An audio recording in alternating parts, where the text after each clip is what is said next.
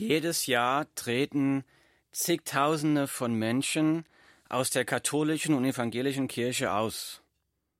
Die Mitgliederzahlen schrumpfen scheinbar unaufhörlich. Was ist los? Warum ist das so? Haben die beiden großen Kirchenorganisationen vielleicht ihre Aufgabe verfehlt? Die Aufgabe, die frohe Botschaft von Jesus Christus zu verkünden? Oder spielt die frohe Botschaft von Jesus Christus in unserem Alltag keine Rolle mehr? Oder ist Gott eine Legende? Ist die Bibel ein Märchenbuch und hat der aufgeklärte Mensch das jetzt erkannt? Das langsame Schrumpfen der gewaltigen Kirchenorganisationen heute steht in einem großen Gegensatz zu dem explosionsartigen Ausbreiten der frohen Botschaft direkt nach der Kreuzigung und Auferstehung von Jesus. Es gab damals noch keine Kirchenorganisation. Es gab nur eine Handvoll Christen, die in dem Hinterland der römischen Provinz Judäa gelebt haben. Und diese Handvoll Christen durchlebte schwere Verfolgungen, Verfolgung von den Juden und vom römischen Reich. Todesstrafen, öffentliche Hinrichtungen für Christen waren gang und gäbe. Und hier ein kleiner Einschub. Tatsächlich war der christliche Glaube in seinen ersten 350 Jahren verboten. Der wurde mit den brutalsten Mitteln unterdrückt und bekämpft. Erst der römische Kaiser Konstantin hob das Verbot des christlichen Glaubens auf und machte ihn im Jahr 380 nach Christus zur Staatsreligion. Also bis 380 nach Christus war der christliche Glaube verboten. So jetzt wieder zurück zu der Zeit der Kreuzigung und Auferstehung von Jesus Christus. So trotz der schweren Verfolgung und der kleinen Anzahl von Christen verbreitete sich die frohe Botschaft von Jesus in weniger als 30 Jahren durch das ganze römische Reich. So die Frage ist jetzt, wie konnten so wenige in so großer Verfolgung in so kurzer Zeit so vielen Menschen über Jesus erzählen? Wie haben ein paar arme, bedeutungslose Hinterwäldler es geschafft, die frohe Botschaft explosionsartig im ganzen römischen Reich zu verbreiten? Wie konnten diese Leute das erreichen, was die großen Kirchenorganisationen heute nicht mehr zu tun vermögen? Um diese Frage zu beantworten, will ich dich zu einer Zeitreise einladen. Wir reisen jetzt zurück in das Jahr 49 nach Christus. Das ist 17 Jahre nach der Kreuzigung und Auferstehung von Jesus Christus. Claudius ist jetzt der römische Kaiser. Und wir gehen in Gedanken zu einer Hafenstadt in Griechenland, Thessaloniki. Thessaloniki befindet sich in der römischen Provinz Mazedonien. Thessaloniki ist eine wohlhabende Stadt und hat nach 49 nach Christus ungefähr 200.000 Einwohner. Eine Großstadt. Traditionell wird Thessaloniki in deutschen Bibeln immer mit Thessalonisch übersetzt. Niemand hat in Thessalonisch bis zu diesem Zeitpunkt, 49 nach Christus, je etwas über Jesus Christus gehört. Und bis eines Tages im Jahr 49 nach Christus ein paar Männer ankommen, die die frohe Botschaft von Jesus Christus verkünden. Wie sah das aus? Wie wurde die Botschaft angenommen? Was waren die Auswirkungen dieser Botschaft? Der Arzt Lukas hat den Apostel Paulus auf einigen seiner Missionsreisen begleitet. Lukas hat Reiseberichte darüber geschrieben und hat diese mit anderen Informationen in einem Buch zusammengefasst. Wir finden dieses Buch in der Bibel im Neuen Testament. Es ist das Buch der Apostelgeschichte. Lukas berichtet im Kapitel 16 der Apostelgeschichte folgendes. Paulus und Silas, sein Mitarbeiter, wurden in der griechischen Stadt Philippi wegen ihres Glaubens an Jesus Christus von einer wütenden Menge ergriffen, mit Stöcken geschlagen und dann in einen Kerker geworfen. Nach ihrer Freilassung zogen sie weiter und kamen 49 nach Christus nach Thessalonich. Ich lese jetzt einen Teil dieses Reiseberichtes von Lukas aus der Bibel. Ich lese. Sie reisten aber durch Amphipolis und Apollonia und kamen nach Thessalonich, wo eine Synagoge der Juden war. Paulus aber ging nach seiner Gewohnheit zu ihnen, das heißt der Synagoge, hinein und redete an drei Sabbaten mit ihnen aufgrund der Schriften, indem er erläuterte und darlegte, dass der Christus leiden und aus den Toten auferstehen musste, und sprach, Dieser Jesus, den ich euch verkündige, ist der Christus. Zitat Ende, die Bibel, Apostelgeschichte Kapitel 17, Verse 1 bis 3. Diese Männer, Paulus und seine Mitarbeiter, kamen nach Thessalonich. Paulus ging nach seiner Gewohnheit zuerst in die Synagoge, um die frohe Botschaft von Jesus Christus den Juden zu verkünden. Das haben wir hier gerade gelesen. Tatsächlich lesen wir, dass überall in der Apostelgeschichte Paulus ging immer zuerst in die Synagogen, um den Juden zuerst die frohe Botschaft zu bringen. Warum? Paulus ist ein Jude, alle zwölf Apostel sind Juden, Jesus ist ein Jude. Wir sehen in der Bibel also, die Bibel gibt uns keinen Raum für Antisemitismus.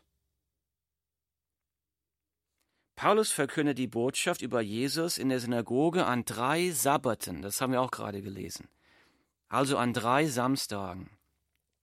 Das bedeutet, dass Paulus und seine Leute eigentlich nur drei Wochen in Thessalonich gearbeitet haben. Was hat Paulus verkündet? Ich lese nochmal Verse 2 und 3 vor.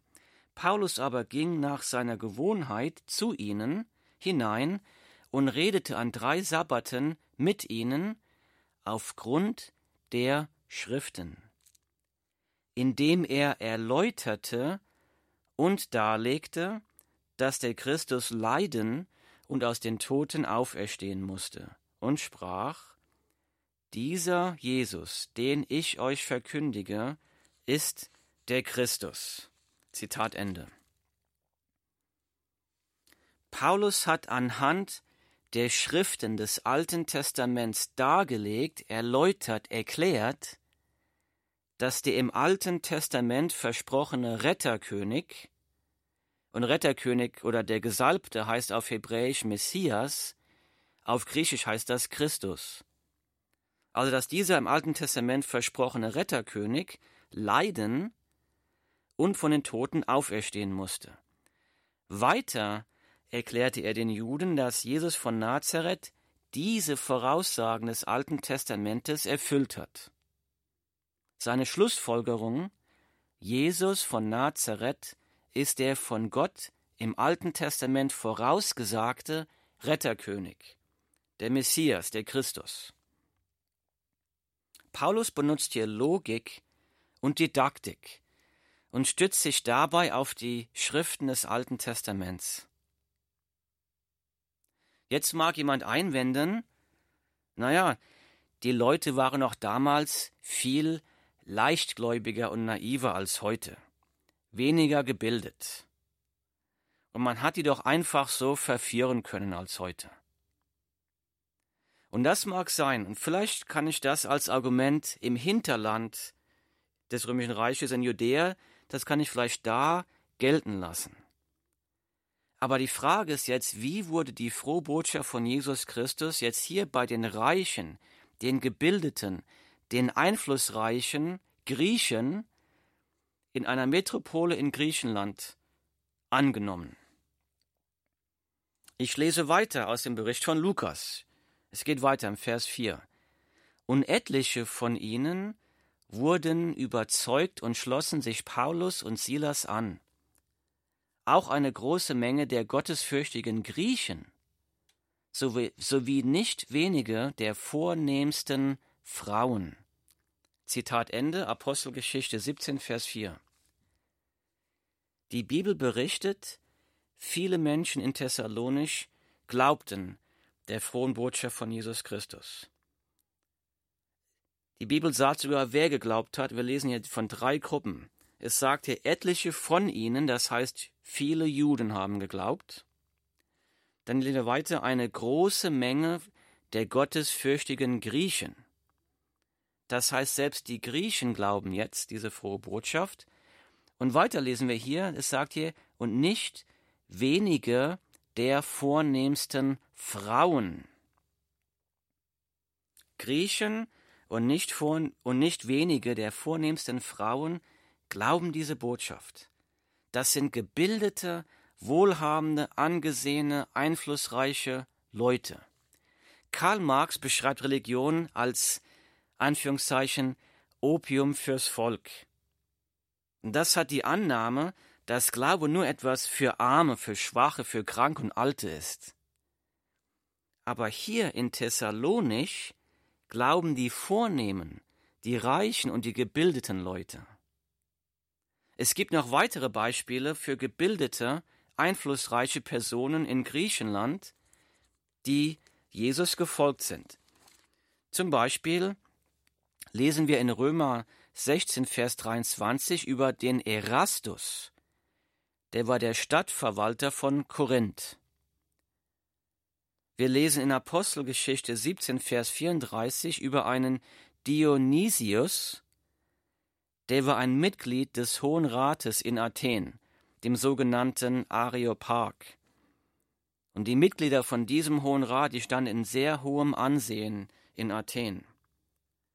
Und Lydia, die reiche Purpurhändlerin in Philippi, das lesen wir in Apostelgeschichte 16, Kapitel 16, Vers 14. Die Frage ist jetzt, was hat diese gebildeten, angesehenen, wohlhabenden Leute dazu bewegt, an Jesus zu glauben? Dieser Glaube hat sie in vielen Fällen ihr Ansehen und sogar in manchen Fällen ihr Leben gekostet. Sie mussten dafür schwere Verfolgungen, Bedrängnis, große Schwierigkeiten erleben. Paulus und seine Mitarbeiter wirken nur drei Wochen in Thessalonich. Dann passiert, was überall passiert ist, wo Paulus die frohe Botschaft verkündet hat.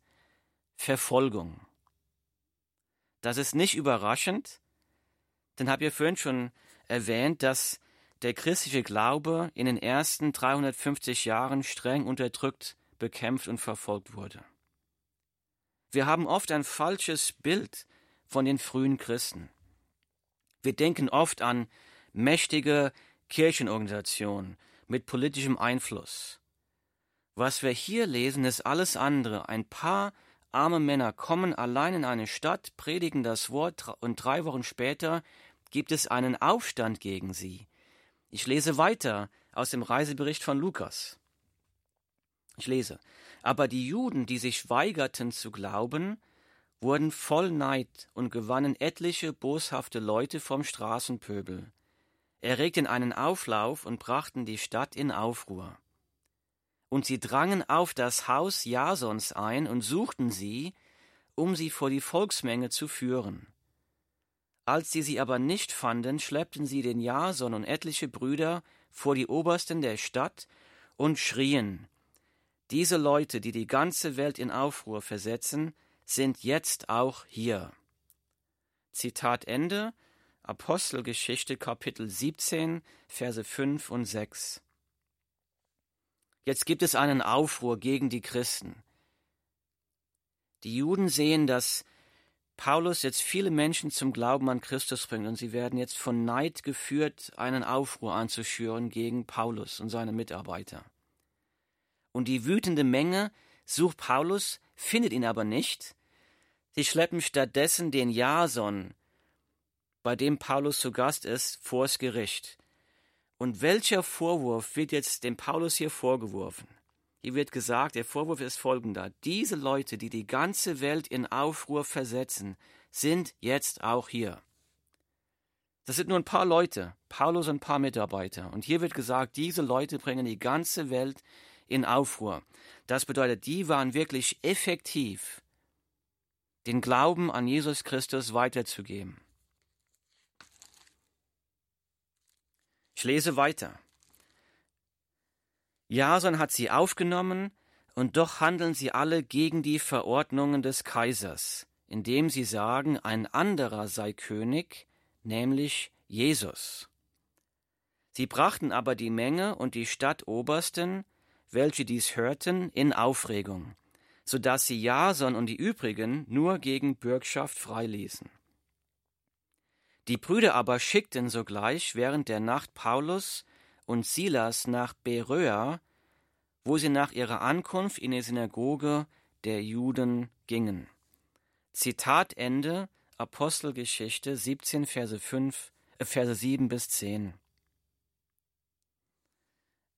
Also der Aufruhr kommt jetzt zur Ruhe und dann schicken die Christen den Paulus und seine Leute aus der Stadt raus, um sie zu retten.